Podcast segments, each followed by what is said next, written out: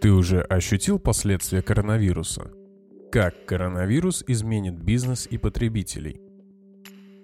Мир меняется. В хорошую или плохую сторону пока сложно сказать.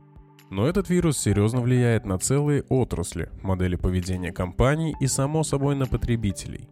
На взгляд многих бизнес-изданий, онлайн-шоппинг станет долгосрочным трендом. Собственно, точно так же, как и перевод сотрудников на удаленный режим работы – так насколько сильно коронавирус COVID-19 влияет на мировую экономику? Никак.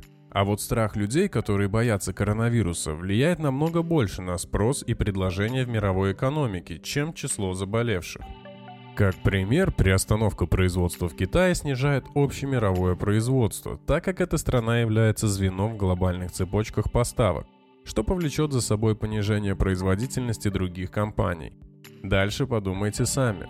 Спрос? Нет спроса, нет предложения. Из-за человеческого страха понизился спрос на определенные услуги и продукты.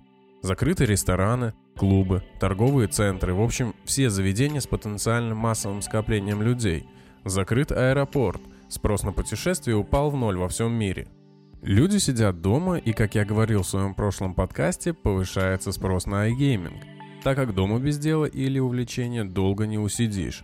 Отсюда и резкий скачок вверх онлайн-торговли. Само собой разумеется, что в зависимости от направления компании. Это, кстати, повод задуматься, пока вы сидите дома.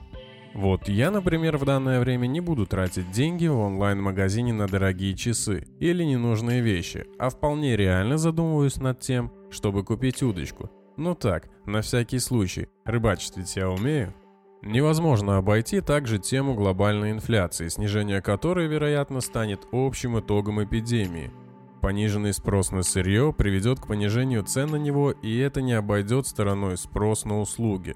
Лишь проблемы с поставками на товары с повышенным спросом могут повысить цены.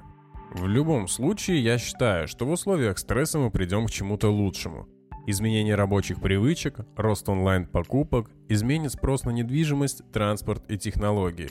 А я надеюсь, что вирус совсем скоро ослабеет, а с ним и человеческий страх.